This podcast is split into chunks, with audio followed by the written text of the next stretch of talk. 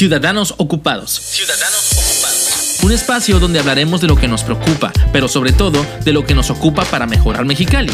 En Ocupa Mexicali creemos que siendo mejores ciudadanos, impulsaremos mejores gobiernos. Impulsaremos mejores gobiernos. Este es un espacio abierto a todos los quechanillas que ya se están ocupando de nuestra ciudad. Ciudadanos ocupados. Salud, medio ambiente, educación, participación ciudadana, seguridad y valores mexicalenses. Todos esos temas y más estarán en este espacio para ocuparnos en ellos. Ocuparnos en ellos. Entra a ocupamx.com y sé parte de los ciudadanos ocupados. Hola, bienvenidos al episodio 12 de la temporada 5 de Ciudadanos Ocupados. Mi nombre es Sonia Sepúlveda, directora de Ocupa Mexicali. A todos nos preocupa, a unos más y a otros menos, el cuidado del medio ambiente. Y en ocasiones son las pequeñas acciones y las la forma de irnos eh, tomando conciencia pues de cómo tenemos que utilizar herramientas, conocimiento, información para ir provocando cambios para bien de nuestra ciudad, de nuestro ambiente, de todo lo que respiramos, de toda la parte ergonómica que vemos de la ciudad, todo lo que pues lo podemos platicar o englobar en medio ambiente. Eh, me da mucho gusto este, de una u otra manera porque el día de hoy nos acompaña una mujer muy, pero muy ocupada en estos temas de medio ambiente. Bienvenida Ciudadanos Ocupados, Miriam Serra de la Fundación Hélice. Muchas gracias, Sonia. Es un placer, es un deleite poderte platicar a ti, a toda tu audiencia. Y pues obviamente a estos ciudadanos ocupados por nuestro querido Mexicali y que cada vez estamos trascendiendo más porque decimos que pues es únicamente Mexicali, pero estamos impactando ya a nivel nacional, somos un ejemplo de muchas cosas positivas que ahorita podemos platicar. Excelente, esas cosas positivas nos encantan porque es de la única manera que nos vamos a ir educando para ir siendo pues mejores ciudadanos. Eh, pero me gustaría mucho que para la gente que nos va a ver, nos va a escuchar, pues este nos conociera un poquito más. Platícanos, Miriam, este, eres de Mexicali, ¿qué estudiaste? ¿Algo de tu trayectoria? Curiosamente, y, y como toda la mayoría de la población aquí en Mexicali, o digamos nuestros antecesores, este, pues eran, bebían agua del río Colorado y aquí se quedaban. Así nos ha pasado pues muchos. Así, me tocó llegar, este, yo soy nacida en la Ciudad de México y bueno, a través de, de mi familia llegué aquí y me establecí, estudié toda mi primaria, aquí este, tuve la fortuna de, de tener también mis estudios universitarios en, en, la Universidad Autónoma de California. Eh, soy licenciada, soy egresada de la Facultad de Ciencias Humanas en la carrera de Ciencias de la Educación y pues sí, sí se remonta a algunos ayeres, este, mi, mi mente y, y, pues me da mucha nostalgia y me siento ya cachanilla, me siento cachanilla por adopción y digo que soy mal criada en, en, Baja California. Bien criada, hay que decir mejor. No creo que seas mal criada. Qué padre, me da mucho gusto que, que una persona que es adoptada, porque es, ahora sí que es de corazón, porque así lo quisiste, pues te sientas orgullosa y ocupada en hacer cosas por, por este mejorar Mexicali. Sí, fíjate, Sonia, que ha sido, hablando un poquito de la trayectoria, pues digo, sí, sí me voy más allá de lo que fueron este, nuestros estudios universitarios. Eh, yo creo que todas las personas tenemos guías en, en, nuestro camino, personas a las que de alguna manera seguimos, que son nuestros mentores. Y pues bueno, tiene mucho que ver también con estas personas que te vas topando en el camino, tanto en tu etapa formativa, este, desde el hogar, que la, familia es un factor trascendental, este, como la etapa profesional. Yo tuve la fortuna también, eh, posteriormente de haber terminado la, la, universidad, de trabajar en, en, en Casa de Cultura y fui coordinadora del área de educación y posteriormente haciéndome cargo de todo lo que eran temas de eventos. Entonces, digamos que fui puliendo áreas dentro de mi formación. Tuve este a esta guía y esta y esta mentora que fue la primera persona que, que, que, me brindó la oportunidad y creo que ahí aprendí muchísimo. Fue mi primera escuela después de la universidad, ya en, en ahora digamos en campo de acción.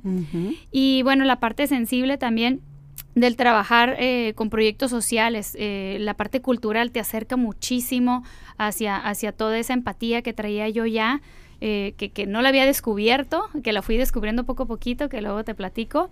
Y bueno, en la parte de la iniciativa privada, posteriormente, eh, después estuve unos años, 11 nada más, haciendo, sí, trabajando en, en, una empresa, haciéndome cargo de importaciones, exportaciones, compra de materia prima. Y pues bueno, ahí empiezo a hacer el clic, ¿no? De, de, qué está pasando con los residuos, por qué no estamos haciendo un plan de manejo de residuos dentro de, nuestras, de, nuestra ciudad. Eh, y empiezo a indagar, empiezo realmente con, con toda una cuestión, pero pues va más allá. Eh, posteriormente tuve también la oportunidad de aportar em, en programas sociales eh, a través de una televisora local que me invitó, que tiene su mm, fundación. Empecé a participar y también empiezo a darme cuenta que era algo que me motivaba muchísimo y empiezo a ir a la Ciudad de México a tomar cursos y empiezo a involucrarme y a entrarme al mundo de las organizaciones civiles que fue en 2009 fue una época muy, muy trascendental para los organismos de la sociedad civil, donde se empiezan a abrir este, esquemas de participación, apoyos, y pues bueno, ahí es donde surge Fundación. Qué interesante porque ayer eh, te platicaba antes de empezar a grabar que estuvimos en una plática muy interesante con jóvenes alumnos donde de repente a veces estamos jóvenes y estamos como medio no perdidos, pero sí traemos pues, traemos otra onda, ¿no? Pero sí te vas dando cuenta desde joven si estás enfocado y no andas distraído de algunas pasiones que traemos. Eh, y las pasiones es algo que, que tú quieres, algo que te gusta, algo que te mueve, algo que te duele. Entonces de repente yo les decía ayer, pues hay que, hay que estar bien abusados porque si de temprana edad te das cuenta de algo que te gusta y como lo hiciste tú, te enfocas, estudias, buscas información, ves eh, en qué repercute si es algo para bien o en qué repercute si es algo para mal y empiezas a, adentrarte en ese mundo donde ya jamás te puedes salir porque te apasiona y sabes que pues que tienes esa obligación con contigo misma, con tu familia, con tu ciudad y estado y así nos vamos, ¿no? Entonces, qué padre que lo puedes hacer desde una temprana edad porque de repente no tiene nada malo hacerlo este cuando no eres tan joven. Sí, sí. No pasa nada, pero qué padre que empieces desde que eres joven porque traes otra energía, porque traes otros rollos, traes más tiempo, más y así nos vamos, ¿no? Pero qué padre, me da mucho gusto escucharlo y ojalá que la gente que nos va a estar viendo y escuchando se den cuenta de, de, ese punto que creo que es muy clave empezar a una temprana edad viendo qué es lo que te mueve y no nada más dejarlo pasar, sino enfocarte y, echarte un clavado en eso, pues está muy padre, te felicito. Muchas gracias, Sonia. Fíjate que, pues sí, es, es importante ir reconociendo y cada vez que me hacen eh, preguntas de cómo surgió y dónde estaba la idea, me, sigo yendo así como la psicología, ¿no? Hacia atrás, hacia atrás, digo, bueno, es que ya había algo que, que, estaba detonando. este, te platicaba de cómo estas personas que, que han sido guías o que todos podemos encontrar guías en el camino. Este, uno de ellos fue, fue mi abuelo paterno. Yo crecí plantando flores, eh, cuidando árboles, plantando zacate, este, entonces alrededor de, de, la naturaleza. Y eh, mis actividades lúdicas eran esas, yo estaba trabajando con, con, ello, entonces pues sin querer pues ya estaba sembrado, ¿no? Y posterior me tocó, también me llevaba mucho de campo y, y visitábamos la Laguna Salada, en aquel entonces la Laguna Salada tenía era, agua. tenía agua. Para mí, uy, era lo máximo, era la Laguna Salada, y ahí fíjate que surgió una historia muy bonita que les quiero compartir, y es de esos flachazos que me entran de, de, de mi, de mi pasado, donde digo, bueno, aquí estoy, aquí estábamos y, aquí estaba la fundación sin, sin saberlo, ¿no? Este, había una niña, eh, que no recuerdo su nombre, que eh, pues los niños llegamos y nos rápidamente nos comunicamos y empezamos a tener este ya relaciones este como si fueran nuestros mejores amiguitos. Entonces estábamos en, en la laguna y yo agarro un, un, pedazo de madera que encontré y empiezo a escribir mi nombre en la arena, que es algo habitual que hacemos los niños. Y este y la niña voltea y me dice, ¿qué dice? Y le digo mi nombre. Y mi sorpresa eh, fue que ella no sabía leer. Entonces yo me quedé muy preocupada y todo el camino de regreso le fui diciendo a mi abuelito, abuelito, es que yo quiero que le, le des los libros que yo tengo, porque tengo no sé por qué razón, pero tenía doble, doble juego de libros. En aquel entonces tenía mi edad. Y también tengo del año pasado y de mi hermano. Y, mm, total, los fines de semana yo iba y enseñaba a leer a esta niña. entonces, desde entonces surgió Dona tu libro viejo. Me di cuenta que utilizaba las herramientas, que la educación ya la tenía y pues que traía por ahí una inyección de, participar en, en, en, esta parte social, ¿no? Wow, no, este, qué, qué bonitas historias y la verdad es que de repente este, se te pone la piel chinita de recordar cómo los pequeños eh, detalles dan un gran inicio a cosas tan importantes como en esta ocasión Fundación Hélice. Eh, e, era la parte a la que quería ya, vamos a entrar en materia y obviamente estamos enterados de que Fundación Hélice ya tiene mucho tiempo y que cada, cada vez, pues digo, se ha ido fortaleciendo este más y más y cosa que nos da mucho gusto porque es, hacen una labor muy importante para, para Mexicali y por ende para los mexicalienses. Eh, ya nos dice más o menos una idea de cómo surge la idea de de, crear algo como lo que estamos ahorita platicando, pero eh, ¿cuáles han, o sea, exactamente cómo nace y cuáles han sido los retos a los que se han enfrentado este como fundación? Fundación se nace primero como un proyecto piloto.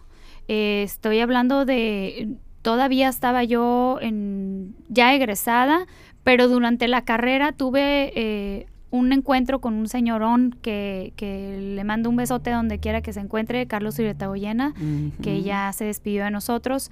Él fue la primera persona con la cual yo me encontré con el tema de la educación ambiental y que sí sembró este, ideas en mí para yo poderlas continuar. Entonces empiezo con un programa de proyecto piloto buscando yo a Carlos.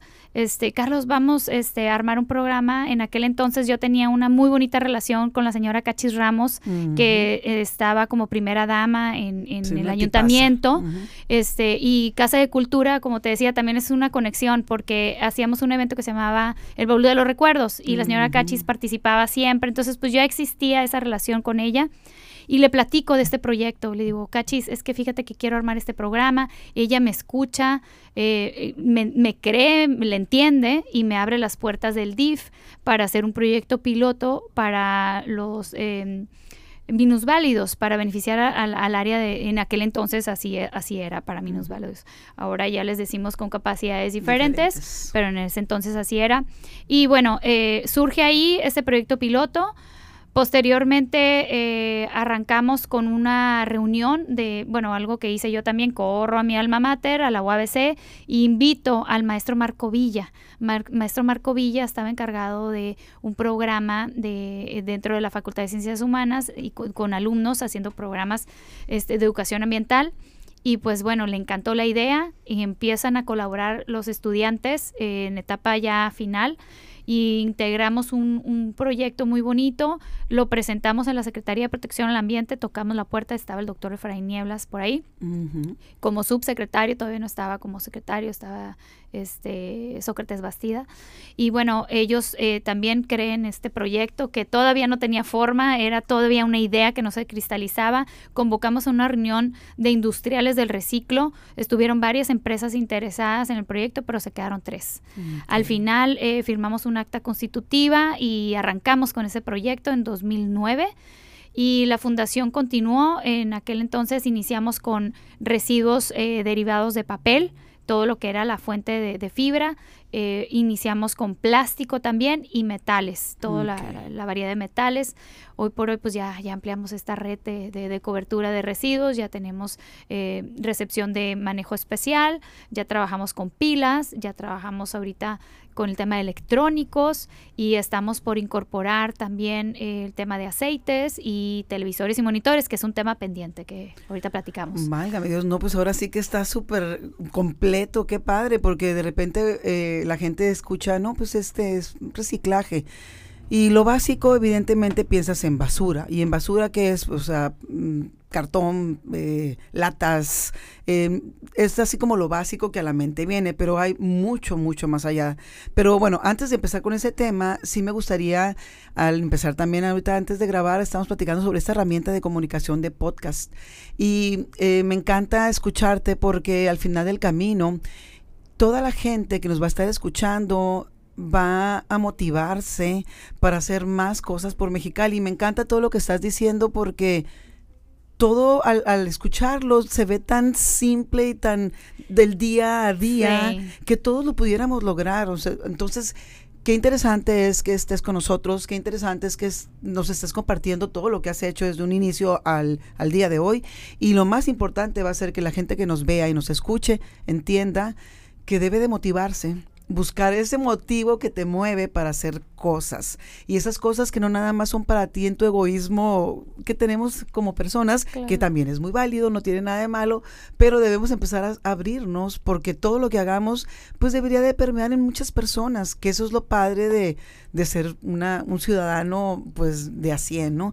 Todo lo que tú hagas sea para bien tuyo y de toda la gente que está cerca de ti y que vaya trascendiendo pues a través del tiempo, ¿no? Entonces, ojalá que los que nos vean y nos escuchen realmente se motiven a hacer cualquier situación. Es más, desde ir a acercarse con ustedes para ver de qué manera pueden apoyar, de venir a buscarnos a nosotros en Ocupa para ver de qué manera pueden apoyar. Hay muchas cosas que se pueden hacer. Hay apoyos para niños, niñas, jóvenes, adultos mayores, enfermos, medio ambiente. Bueno, aquí nos podríamos quedar. Somos un chorro de asociaciones civiles en Mexicali trabajando por y para Mexicali. Entonces, yo sé que todos queremos hacer algo, eso nos este, distingue a los cachanillas, pero de repente a veces nos sentimos perdidos o creemos no saber qué hacer o por dónde empezar. Esta es la ocasión que entendamos que cualquier persona así como Miriam o como Sonia, pues un día dijeron, pues hay que hacer algo. Este no puede ser posible que estemos este pues nada más este cohabitando sin sin hacer nada y todos lo podemos hacer de una u otra manera. ¿Tú cómo, cómo la ves? Estoy completamente de acuerdo contigo, Sonia. Eh, realmente la, la, acción que nosotros estamos realizando, pues sí viene motivada por, por, una, por una situación propia, ¿no? Pero eh, sí también creo que somos un ejemplo y somos un canal o un conducto para aquellas personas que, que, que se puedan ver interesadas, que no sepan cómo por dónde darle. Eh, yo realmente reconozco que tuve apoyo y, nadie podemos andar por la vida solos. Eh, los organismos de la sociedad civil requerimos de toda la participación y colaboración ciudadana. El caso de estar el día de hoy aquí es un gran apoyo para nosotros porque es un medio de comunicación tan importante el generar conciencia sobre los hábitos de consumo en, en la ciudad de Mexicali, cómo impactamos nosotros con nuestras actividades del día a día, no nada más porque me dedique a ir a una sola campaña de reciclaje, sino el hábito diario que tengo, el tema del problema del plástico, tantas cosas.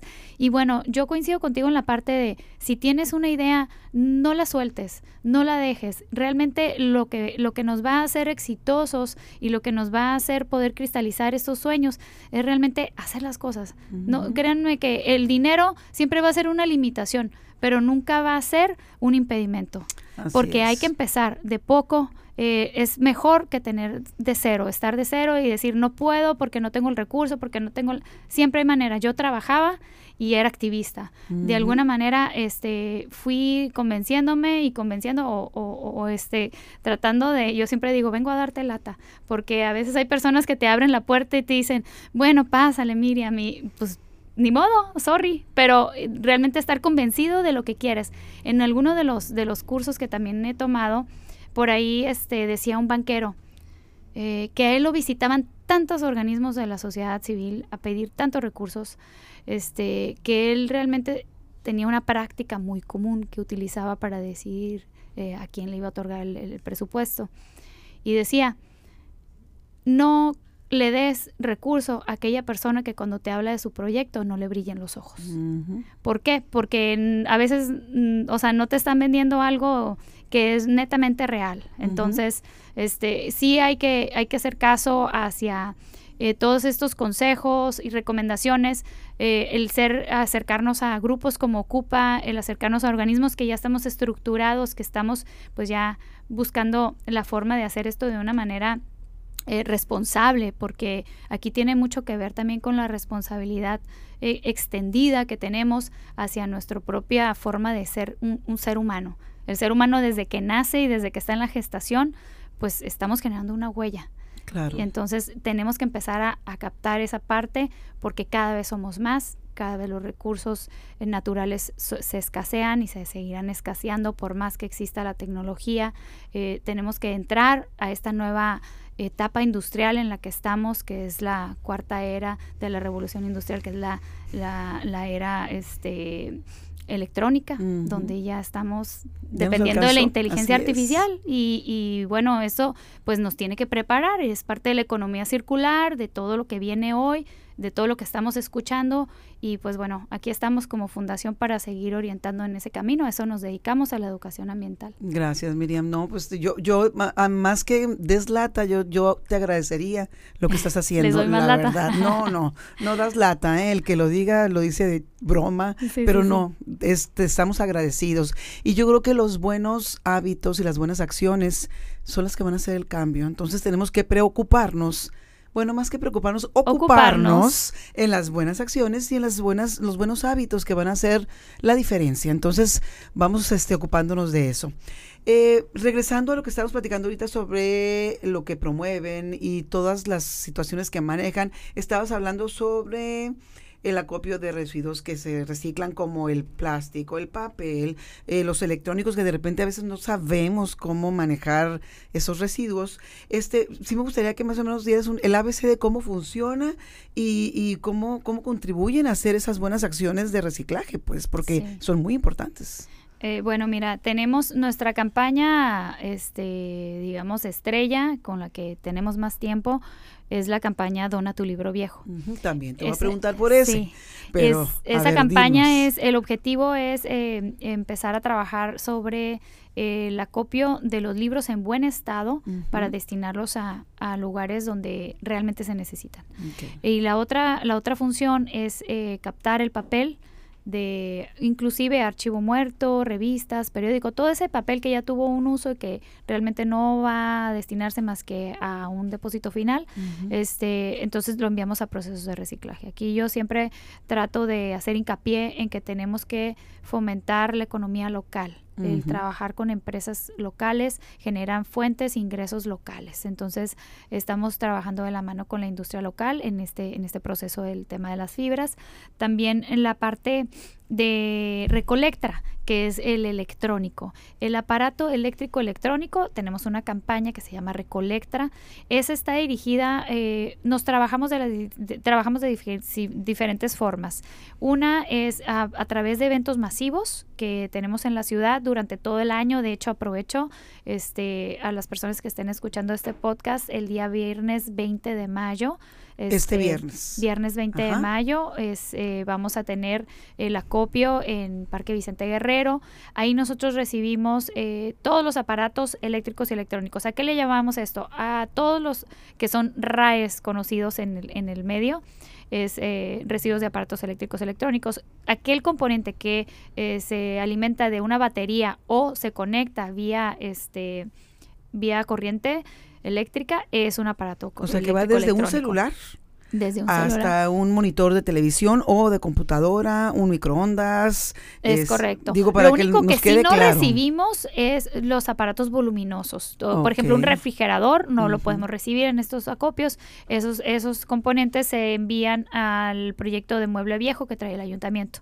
Pero nosotros somos una referencia y sí podemos canalizar a las personas. Bueno, sí les pueden decir el cómo. Exacto. O sea, para que no se preocupen por eso. Si lo quieren deshacerse de un refrigerador, no se preocupen. Eh, tienen la oportunidad de preguntar con él y sé qué hacer con él.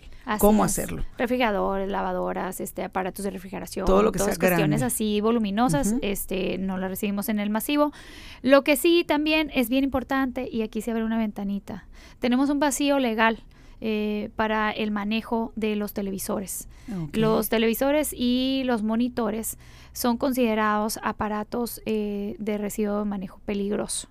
Porque arriba de 10 toneladas, imagínense en un masivo, las televisiones que voy a recibir, este, ya tendría yo que tener, además que si estoy dada de alta como, como un este acopiador de residuo peligroso, este, tendremos que tener el transportista, inclusive tiene un costo de disposición final que la fundación no tiene el recurso económico. Lo que he estado haciendo yo, eh, tuvimos la fortuna de poder operar esta campaña cuando fue el apagón analógico.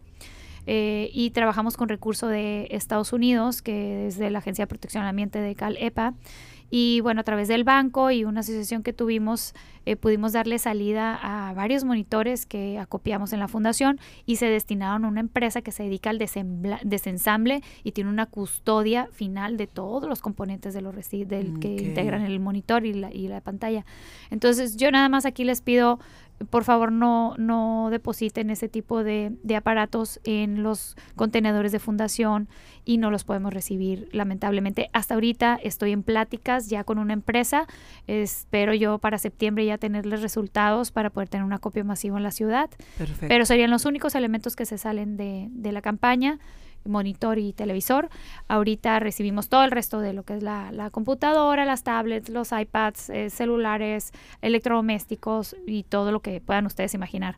Eh, tenemos también ahora una campaña de pilas. estamos recibiendo las pilas alcalinas. Eh, digo, el reciclaje de eso, porque de repente no entendemos lo peligroso que puede ser el no saber el manejo de cómo tirarlos, no los deben de tirar a la basura. Y tienen algún manejo también en específico cuando lo tiras, ¿no? Sí, la recomendación es que los ambos polos estén tapados con tape de cualquier tipo, negro, transparente, amarillo, azul, el que tengan, este, y estén depositados en un contenedor de plástico. Eh, recomendable un PET de medio litro, un litro a dos litros. Es lo que estamos recibiendo. Eso nos, nos permite tener un mejor control y evitar cualquier este, contingencia. Los polos pueden chocar entre sí las pilas, imagínense las temperaturas que alcanzamos ahorita en Mexicali, entonces sí les pedimos por favor depositarlas de esa manera.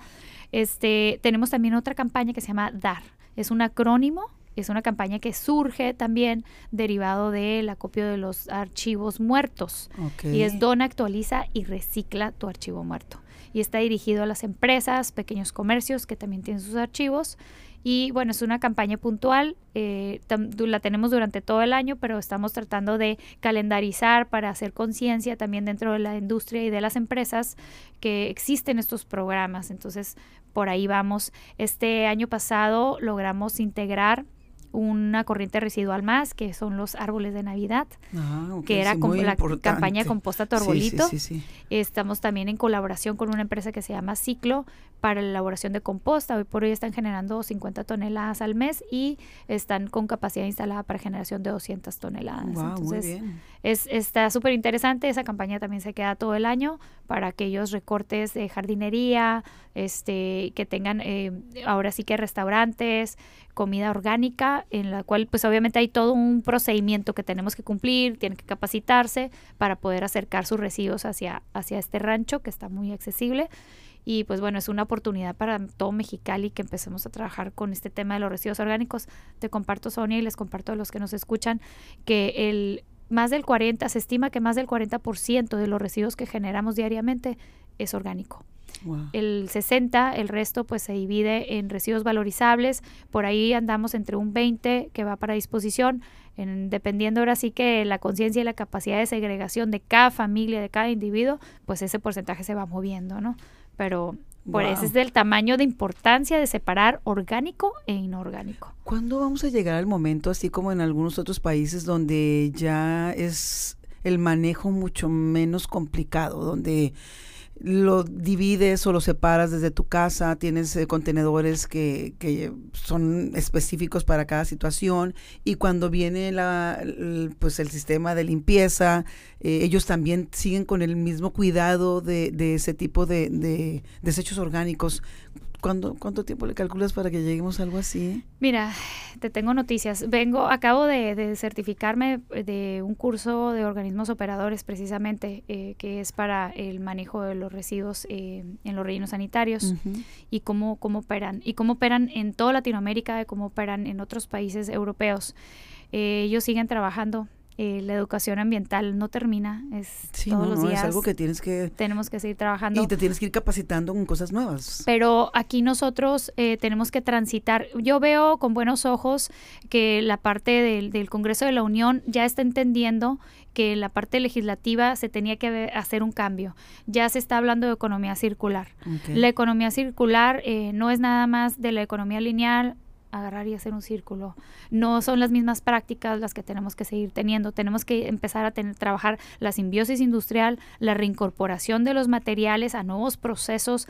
Ya no es el reciclaje hoy por hoy como la última estrategia. Es vendría siendo como ahí inicia exacto entonces eh, pues bueno eh, es, nos va nos va a tomar un poco de tiempo eh, pero te digo yo creo que sí estamos en aras de, de, de estar vislumbrando que con una buena voluntad y con un ejercicio eh, de responsable del recurso, porque aquí sí tengo que ser muy clara, eh, México en general, en el país, carecemos de infraestructura para la segregación de los residuos, carecemos de rellenos sanitarios que estén certificados operando bajo la norma. Hoy por hoy se incumple la norma y seguimos siendo generadores de residuos irresponsables, depositando en vertederos, en, tiraderos a cielo abierto.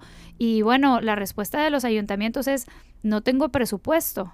Y si no tengo presupuesto y no tengo un relleno sanitario con todas las normas que cuestan más de la cantidad de presupuesto que tengo yo para ejercer en un año, pues no te lo voy a hacer. Entonces, es el huevo y la gallina, seguimos trabajando bajo un esquema eh, de esto es lo que tengo. Entonces, eh, ahí es donde sí tendremos que que ir trabajando de la mano de la iniciativa privada, de recursos públicos, de recursos privados. Hoy se está hablando ya mucho de los programas intermunicipales, donde vienen eh, los recursos económicos de cada municipio a abonar para resolver la problemática en municipios que están cercanos. Eh, hablemos, por ejemplo, San Quintín, Ensenada, Ensenada, Rosarito, eh, Tijuana, este, toda esa parte que, que, converge en, en puntos focales donde un diagnóstico te da para más eh, tenemos que buscar los mecanismos para que podamos resolver el tema de la basura porque está terminando en el mar, ya ahorita lo estamos viendo, está el tema de Salton Sea, está el tema de, lo que viene siendo ahorita la parte de San Diego, que está ya fuertemente contaminada por residuos, por aguas negras, y bueno, eso es una parte de la responsabilidad ya internacional, ya no nada más si en casa no queremos eh, darnos cuenta de lo que estamos eh, generando. Entonces, pues es una transición, Sonia, bastante compleja, bastante eh, necesaria, pero hay varios, varios mecanismos que se están dando ahorita a nivel nacional e internacional para que transitemos hacia ello. Pues sí, es lo que es la parte que tenemos que entender, no porque no existan te vas a tener que esperar para hacer algo las vuelvo a lo mismo, las pequeñas acciones van a ir haciendo al día a día, pues algo que, que, por lo menos va a ir abonando para mejorar esa situación. Y también tenemos que entender, de repente creemos que vivimos en Mexicali y, ya este, estamos aislados del mundo entero, pero no, o sea, lo mismo pasa con el aire que respira California en Estados Unidos, que respira Baja California en México. O lo mismo pasa con las aguas del Pacífico que están en San Diego, Los Ángeles y más para allá, que lo que pasa aquí en Rosarito, en Ensenada, o sea, tenemos que tener el cuidado y ocuparnos de, de, tener esa conciencia de que lo que hagas va a repercutir no más contigo o con los vecinos o con el de enfrente, o sea, eso ya es globalizado. Pues. Así es. Y, retomando ahorita un poquito el tema de, de, las campañas, eh, fíjate que el, el, tema de por qué acopiar y separar en este tipo de campañas es precisamente eso que acabas de decir, es el impacto a la salud, el impacto al entorno que tenemos, no es la parte económica de cuánto va a ganar este, este, este acopiador por el residuo que están generando y que están, que están vendiendo, porque hay muchas recicladoras que lo hacen por negocio, que, que créanme que se vale, exacto. hay demasiada basura en Mexicali, yo hacía un análisis este muy la matemática no miente muy clarito sin meternos sin meternos mucho en embrollos se estima también eh, que un, un, individuo genera alrededor de un kilogramo a uno y medio dependiendo obviamente tus condiciones este socioculturales y demás pero generamos un kilogramo vamos con lo, más bajito diario Madre y somos más de un millón setecientos habitantes en la ciudad entonces, el cálculo está súper simple. Sí, no es Esa es la cantidad de residuos que generamos. Entonces, nuestra responsabilidad, y ahí hablamos de economía circular, la responsabilidad extendida de la generación, de lo que consumo, del café que voy y compro, de la taza que usé cinco minutos y la tiré, versus traer siempre conmigo mi termo, es el, la cantidad que tú empiezas a, reducirle al relleno sanitario. Entonces, tenemos que empezar a cambiarnos el chip en ese tema, a ocuparnos en ese tema, porque sí, este, son demasiados millones diarios. diarios. Vuelvo lo mismo, y son detalles que los vemos tan simples que, que van a abonar un mundo a, a poder ir pues medio quitándole tanta bronca a esa cantidad de basura que generamos. Los eh, desechables, por ejemplo, también que de repente la gente no entiende y siguen utilizando eh, los desechables de foam. Es, es el, material que creo que es más difícil de, que se degrade en algún momento. El foam, si es que se degrada. El foam entra en otros procesos de reutilización. Aquí no tenemos la tecnología. Hay empresas que lo que hacen es que le meten eh, una le meten calor, lo, lo, lo, manipulan y empiezan a volverlo a hacer este, bolitas de foam. Esa es, esa es una forma, una tecnología que se está para reutilizar el foam. Obviamente el foam contaminado con residuos orgánicos ya, no, sirve. Esa es una. La otra es que hoy por hoy el plástico a nivel mundial, solamente del 100% del plástico que se produce en el mundo, el 10% es reciclable. el otro 90%, por eso hablamos tanto de que termina la basura y demás. Ahora, ¿por qué otra vez vuelvo a lo mismo? ¿Por qué las campañas? Porque son una alternativa para una disposición adecuada de los residuos, un tema de disponerlo de una mejor manera. Este, estas buenas prácticas vienen a reducir hoy hablamos de 14 años de una fundación que inició con esta campaña de, cambios de hábitos de consumo y en traducción de toneladas son 4.500 toneladas. Te acabo de decir que diario generamos más de 1.700.000. Entonces dices, ¿qué está pasando? ¿Qué estamos haciendo mal? Y obviamente necesitamos más empresarios comprometidos, necesitamos más ciudadanos participando en este tipo de acciones para que estas toneladas sigan reduciéndose en nuestro relleno sanitario. Y que las autoridades hagan su parte. Sí, mira, sí, sí voy a ser bien clara. ¿eh? Eh, la fundación ha tenido, y te decía, surgimos hace un poquito en el tema de si me voy remontándole la historia, hemos tenido mucha colaboración con las dependencias de gobierno. Hemos tenido alcances, no todos, no lo que pudiéramos hacer. Obviamente que de la mano con ellos, yo creo que esto lo deberíamos resuelto ya hace 14 años. Pero bueno, estamos trabajando hoy, acabamos de firmar, por ejemplo, un convenio de colaboración con el ayuntamiento. Sí, te iba a preguntar por ello, porque te vimos ahí en las noticias. Ahí A ver, platícanos. Sí, la intención de trabajar con ellos es precisamente eso. Este, ellos ya tienen un programa de educación ambiental, lo cual atiende la Dirección de Protección al Ambiente, aunado a lo que Fundación Hélice y todos los organismos estamos haciendo en materia de educación ambiental, pues es, es, es un adicional. Eh, pero con ellos nos comprometimos o se comprometieron a trabajar en un programa de acopio y buen, bueno, del, del, buen manejo de sus residuos al interior de su administración. ¿Esto qué quiere decir? Que sus archivos muertos y todos los insumos que ellos eh, ya van a, van a empezar a generar o descartar, pues vamos a empezarlos a trabajar a través de Fundación Hélice. Y eso es una muy buena noticia porque no lo habíamos podido hacer en estos 14 años de existencia no habíamos podido firmar un convenio de colaboración con ayuntamientos, sí con, eh, con dependencias federales y estatales. Entonces siempre hemos estado como de la mano porque pues ahí sigo te digo, me encanta la lata, de dar lata, entonces yo sigo tocando puertas y, en algunas se abren, algunas no, no pues pero con esas que se abre, pues como la humedad, vamos haciendo todo lo que se pueda y así es como ha funcionado.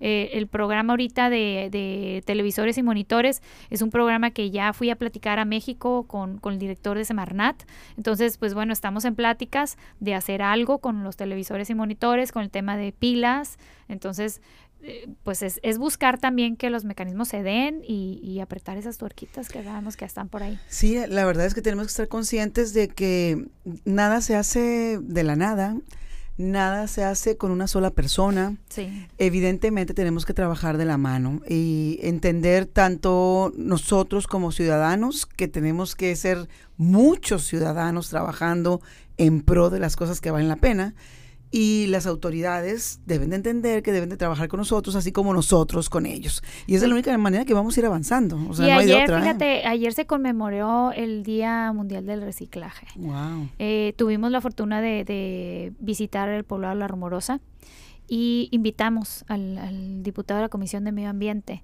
Entonces, sí están saliendo a la calle, sí se están dando cuenta.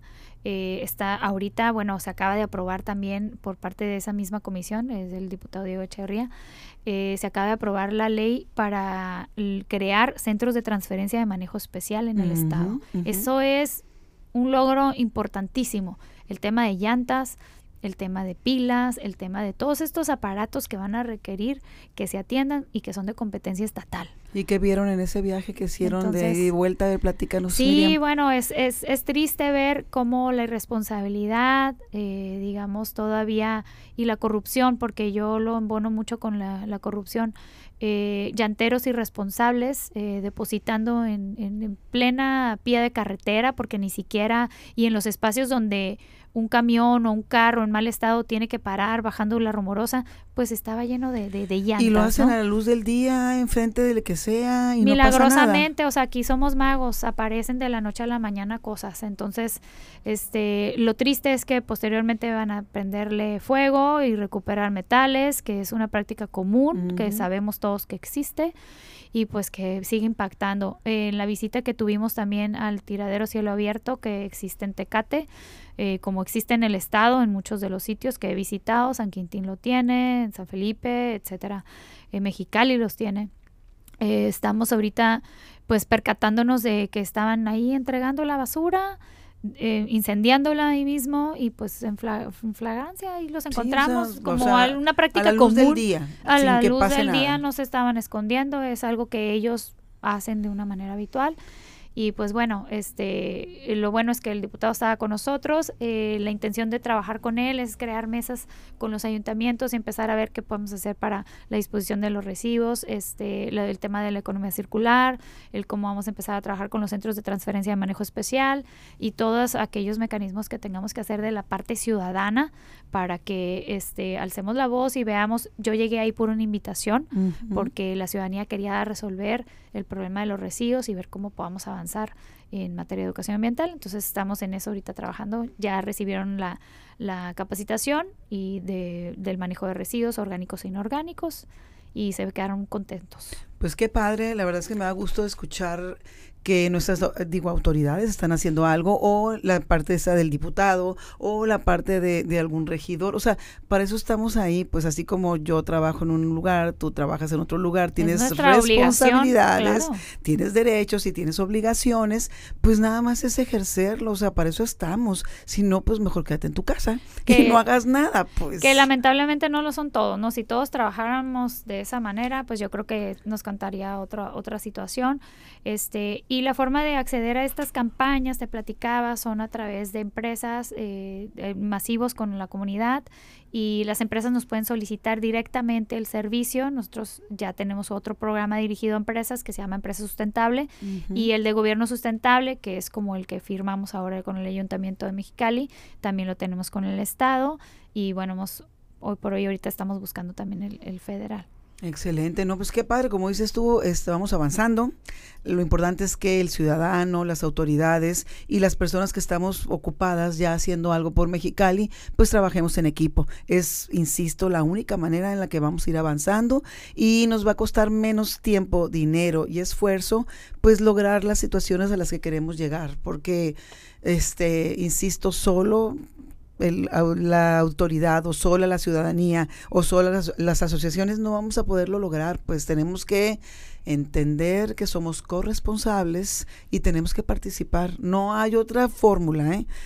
Corresponsabilidad y de qué manera, pues por lo menos conoce lo que está sucediendo, de qué manera puedes tú aportar, ya sea con tiempo, talento o tesoro, de alguna manera vas a poder ayudar, ¿eh? o sea, yo no conozco a nadie que no tenga la capacidad de ayudar de una u otra manera. Es cuestión nada más que te decidas. Y estoy hablando de las tres partes, como les dije, asociaciones, la ciudadanía, la iniciativa privada que también son ciudadanos al final del camino y las autoridades que también antes de sentarse en un curul, pues son ciudadanos al final la ciudad es del ciudadano y pues tenemos que ponernos abusados porque si no, nadie va a venir a hacernos la chamba. ¿eh? Algo que surgió también en la época eh, ahorita de transición para los organismos es que todos aquellos organismos que vivían del asistencialismo puro, que era realmente un recurso económico y que no las critico porque entiendo yo que tenemos distintas necesidades y objetivos de los organismos, este, pero no, no encontraban ese mecanismo de qué ofrecerle o qué servicio ofrecer para poder recibir un, un, apoyo, ¿no? Entonces, bueno, bueno, ahí, ahí este, yo siempre he tenido la mentalidad y cuando entro a ver a un empresario o voy a solicitar algún apoyo, digo, lo menos que puedo obtener es que dones tus materiales.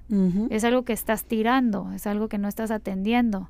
Entonces, te eh, vengo a resolver. Por lo menos vengo a ofrecer un servicio de disposición adecuado, te voy a certificar, tienes un certificado donde te avala tu, si requieres un manifiesto, te lo entrego por parte de las recicladoras hermanas con las que trabajamos, que es Mexicali Ambiental y Tom, eh, Tom Recicladores, este, que han estado siempre de la mano con la fundación y que son recicladores responsables, porque también hay que decirlo, tienes que trabajar con gente que es afín a ti, que sabes que cumplen con la norma y que tiene una disposición adecuada de los residuos finales, que son los de los residuos peligrosos, que son los que nos preocupan y que terminan generándonos el daño a la salud. Sí, tenemos que entender que existe algo que se llama ética y valores que deben de ir de la mano en el día a día de lo que hacemos, porque si no, pues volvemos otra vez a ese círculo vicioso, ya no este virtuoso, donde de nada te sirve hacer lo que tengas que hacer si vas a terminar en lo mismo. Pues entonces, pues hay que ir apegados a lo que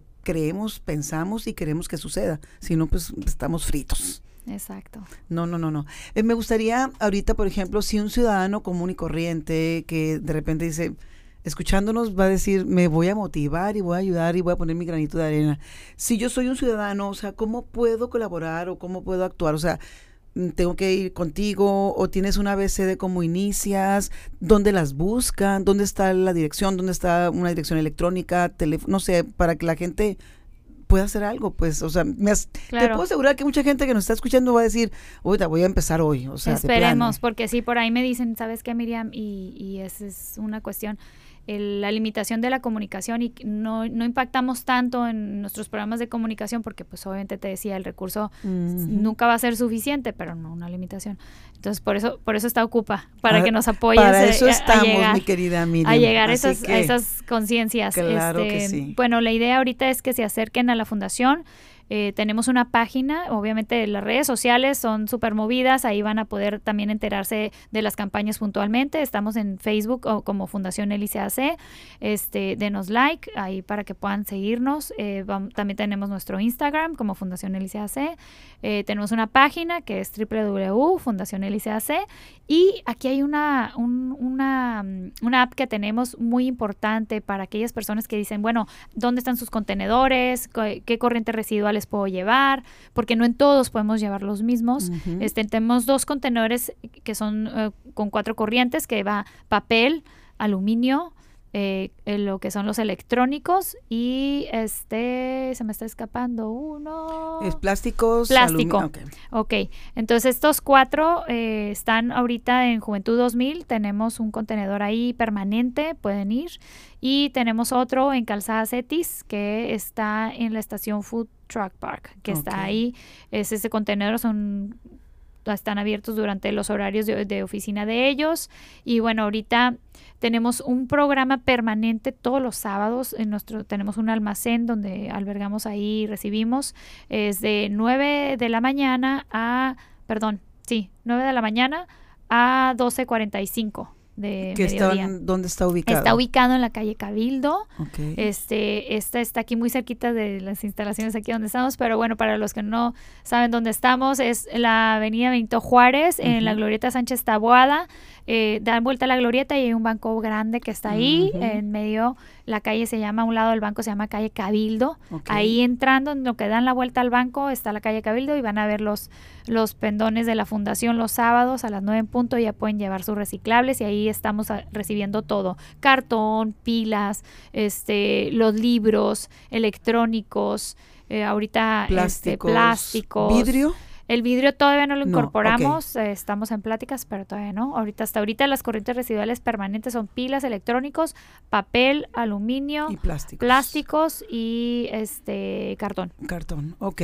Bueno, eh, todos podemos iniciar con una sola cosa. ¿Qué es lo que más utilizas? Obsérvate, piensa poquito y dices, no, ¿sabes qué es plástico? Bueno, pues pon un contenedor donde vayas guardando y una vez a la semana lo puedes llevar el sábado sin ningún problema antes de irte a desayunar y luego ya sales de ahí muy contento. Les juro que el café y el desayuno les vas a ver a gloria porque hiciste algo bueno por ti, por los tuyos, por Mexicali, por el medio ambiente, por México, por Baja California. Y si tienes familia vas creando esos hábitos, lo vas multiplicando. la educación, el ejemplo es magnífico. Entonces hay que tener cuidado con lo que hacemos porque hay gente que nos está viendo y si son nuestros nuestros hijos o gente con la Si que estamos tirando del carro las cosas Claro, en lugar de llevarlos a un sí. punto. No, no, no, no, o sea, no, ya no podemos, ya no nos podemos dar el lujo de hacer ese tipo de cosas. Yo, yo voy a pensar positivamente, voy a pensar que nadie de los que nos va a ver y nos escucha hace eso. Claro. Pero a lo mejor pueden, te digo, empezar a hacer ese reciclaje y de poco a poco te vas este, habituando y de poco a poco vas a ir creciendo tu abanico. Empezaste con plástico, después vas a empezar con cartón, después vas a, y así guardando tus libros, etcétera. Es cuestión nada más de que de veras te pues ya te dediques un poquito te a decidas pensar. hacerlo. A veces es como que un poquito de pereza. Y yo les doy un tip. En casa inicié y puse un, un contenedor de cartón, una cajita de cartón, y este y empecé a separar para identificar, porque lo primero que tienes que hacer es eso. A ver, no somos conscientes de que tengo este la caja de- del cereal que puedo reciclar, eh, la caja de la pasta de dientes que puedo reciclar. Eh, o sea, tantas cosas. Ahora, después, ya que haces esa conciencia, empiezas a decir, a ver, si voy al mercado y me ofrecen, si me llevo las cosas empaquetadas con una placa de foam abajo y empaquetado por plástico flejado, o me llevo mis bolsitas que son reutilizables y, y pongo los tomates ahí adentro y me evito estar tirando, porque lo únicamente lo usamos para el traslado. Entonces empiezas a tener ese, esos hábitos, pero es poco a poco. Empecemos separando en casa, identifiquen lo que es reciclable, llévenlo con nosotros. Hay cosas que no se pueden recibir, pero poco a poco en las páginas revisen, por favor, ahí viene mucha información. Este, en Ocupa también voy a transmitir información para que si quieren consultar también lo puedan hacer. Así es. Eh, tenemos esta, esta aplicación que es yo reciclo mxl.com. Esa la descargan en su celular y van a poder encontrar eh, cada punto de la ciudad de Mexicali en donde pueden asistir esta campaña que está por, por eh, a- a arrancar el 25 de este, de este mes. Tenemos la rueda de prensa.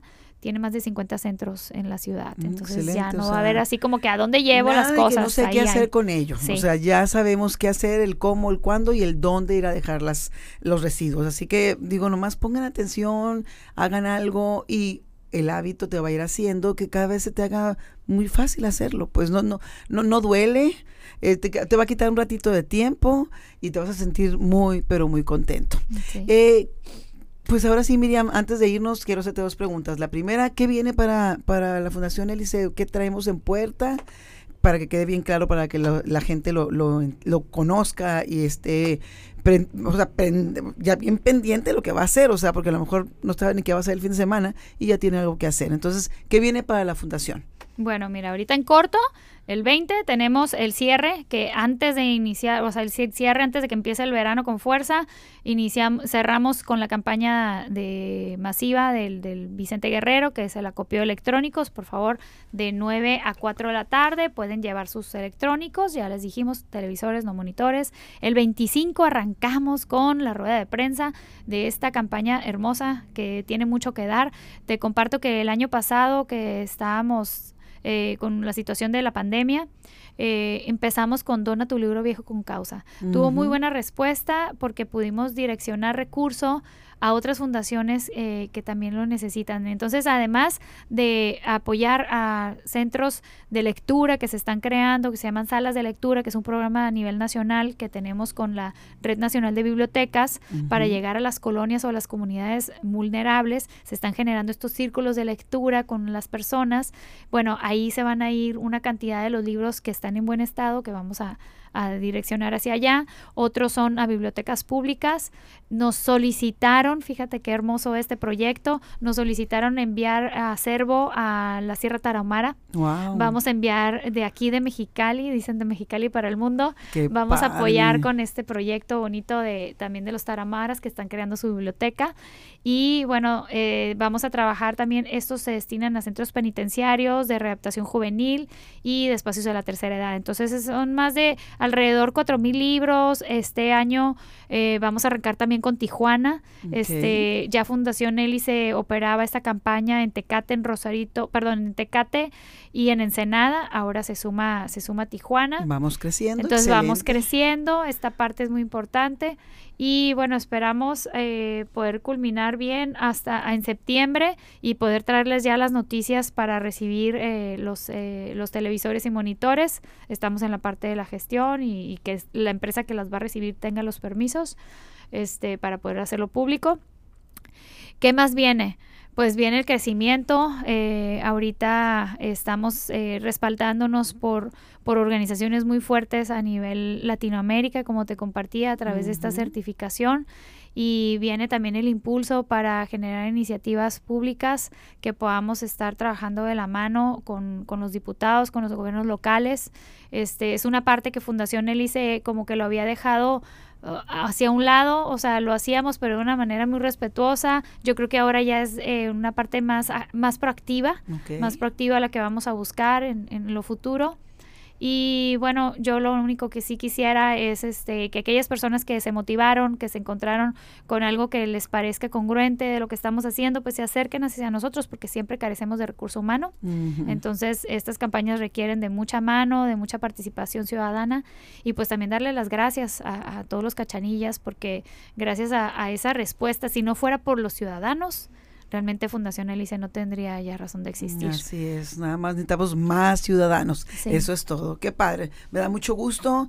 Este, yo que tengo un ratito ya conociéndolos, este, sé que van por mucho más y por mucho tiempo. Entonces, pues vuelvo a lo mismo. Pueden contar con nosotros eh, en lo que a nosotros nos corresponde hacer, que es la comunicación estratégica, para que más eh, mexicalenses entiendan el por qué, el para qué y el cómo de, las, de esta situación del medio ambiente y de todo lo que podemos hacer que, insisto, es, no, es, no es tan complicado, es nada más que hagas un hábito el hacerlo y te vas a quitar de, de problemáticas. Y antes de irnos, la pregunta que le hacemos a todos nuestros invitados, y me encanta este, escucharla siempre de mucha gente joven, las mujeres también, que traemos también otra sensibilidad y otra perspectiva de las cosas, de gente grande, de gente, o sea, todos tienen un punto de vista completamente diferente, pero todo, todo nos nutre para poder este, seguir peleando por tener un mejor Mexicali. ¿Cuál es la visión del Mexicali que quieres? Yo quisiera ver un Mexicali eh, con un compromiso tanto de, gobierno, que es desde los primeros que estoy esperando un cambio, un compromiso de gobierno donde estén apostándole a la infraestructura para el manejo de los residuos. Yo sí sueño con ver un Mexicali en transición, donde tengamos los mecanismos y los espacios para la disposición de los residuos. Eh, Mexicali cuenta con la capacidad instalada de, para, la, para el poder recibir y transformar los residuos, porque son materia prima de las industrias que están aquí. Tenemos industrias de vidrio, que son industrias transnacionales, tenemos industrias cartoneras, de fibra, tenemos la captación del metal, seguimos siendo un valle agrícola, realmente estamos hablando de que pudiéramos aprovechar todos nuestros residuos y estos niveles de contaminación que tiene la ciudad de Mexicali deberían de estar mitigados por esos factores porque tanto que se, se criticó que venía la infraestructura, que venía la maquiladora, bueno, tenemos que aprovechar esos insumos que ellos generan y tenemos que empezar a hacer la economía circular.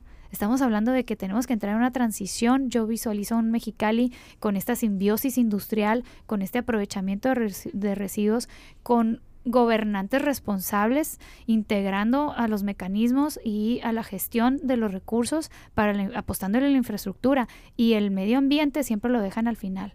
Tiene que ser prioridad porque vamos a caer ahora sí que en cada esquina. Ya no va a ser el golpe de calor lo que sigue para Mexicali y lo que sigue para nuestro querido México no son cosas no son cosas alentadoras.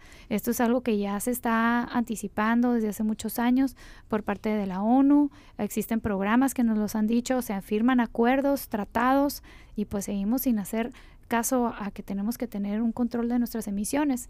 Entonces, siendo responsables, siendo conscientes, ya no podemos eh, hacer que no sabemos las cosas. Tenemos que ocuparnos tenemos que ocuparnos y pues es un poquito gris el panorama, no, no, no veo un panorama muy claro, la verdad, te soy honesta Sonia, este, pero por lo mismo con más ahínco y con más fuerzas, creo que tenemos que levantar la voz las personas que tenemos esa, esa visión de que por dónde debemos de darle este, una luz a, a las personas, porque pues yo creo y veo que hay mucha desinformación también. Entonces, el, ir educando y el ir generando conciencia despierta y bueno, entonces ya empiezan las, los cuestionamientos hacia los que nos dirigen. Y, y también hago una reflexión aquí. Eh, la situación de la contaminación no es responsabilidad del gobierno, es responsabilidad también de nosotros. Entonces tenemos que trabajar de la mano. Estoy de acuerdo contigo al 100%.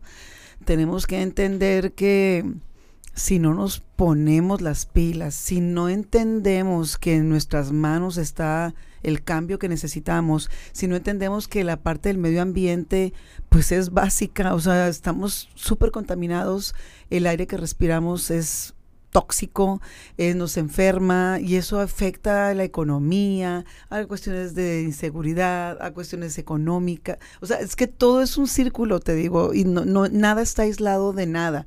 Entonces, pues tenemos que tener conciencia, tenemos que entender que en nuestras manos está el cambio. Y para hacerlo tienes que tener el conocimiento, para poderte empoderar, tienes que conocer lo que está sucediendo, tienes que tener la capacidad de discernir qué es la información correcta y cuál es la que te está pues guiando de una manera negativa. Tienes que empezar a, a consumir cosas que realmente te hagan pensar de una manera propositiva, una manera más de, de, tener esa, esas ganas de pelear por lo que te mereces. Estamos en un lugar que quisiera mucha gente del mundo estar situado, estamos eh, a un lado de, de, un estado que es la quinta economía este, prácticamente mundial.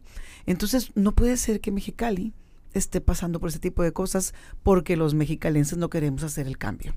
Exacto. Es increíble. Entonces, es voluntad. Es voluntad, es interesarte, es este, pues perderle el amor al tiempo que le vas a, este, a meter a esto, el dinero que le vas a meter, el tesoro, el talento, o sea, tus pensamientos, tus ideas. Por ahí un maestro eh, que tengo me dice, el problema de la basura es un problema de planeación. Y me dejó pensando mucho, días, porque yo pensaba de otra forma pues, ¿cómo va a ser un problema de planeación? O sea, sí. Realmente, o sea, el de fondo es que no debería estar en una, en una laguna. Mm, no, un problema de planeación, o sea, de origen. ¿Y qué es lo que sigue? ¿Y dónde estamos ubicando nuestros centros de transferencia? ¿Y qué estamos haciendo con todo esto? ¿Y qué viene? Entonces, esa misma pregunta que me hiciste, pues es una pregunta que debemos empezar a hacerle a los políticos. Bueno, ¿qué sigue? No es una transición de dos, de tres años en el que puedas aportarle algo a tu municipio, cuatro años, este, un mismo gobierno, un gobierno estatal. O sea, ¿qué sigue? Esta planeación y estructurarla, este, poner candados que realmente permitan que, que sigamos con, con, con un proceso como ciudad, como Estado. Entonces no podemos estar retrasando esos procesos o convirtiéndolos a modo tienen que ser unos procesos evolutivos y pensados para la comunidad. De acuerdo, vuelvo a lo mismo, tienes que salir de ti porque tienes muchas cosas que hacer para muchas personas. Olvidarte de costos políticos, olvidarte de que nada más estás tres o seis años, olvidarte que traes un color y que luego a lo mejor viene otro color. Ya no podemos seguir pensando de esa manera. Tienes que pensar, insisto, como ciudadano porque al final todos estemos donde estemos, eso es lo que somos, ciudadanos, y pues tienes que cuidar tu ciudad.